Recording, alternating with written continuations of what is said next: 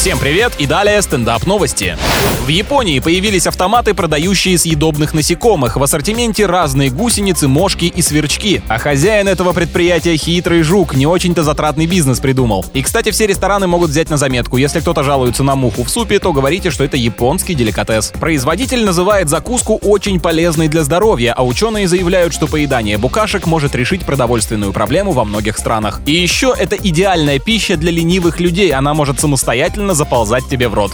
А в Швеции установили скамейки, которые спасают от одиночества и помогают незнакомцам завести беседу. На спинках написаны вопросы, которые можно задать, и подсказки для ответов. Отлично, докатились, теперь будем еще по скриптам общаться. Главное, чтобы вандалы не дописали туда пару ласковых слов, иначе коммуникация пойдет вообще не по сценарию.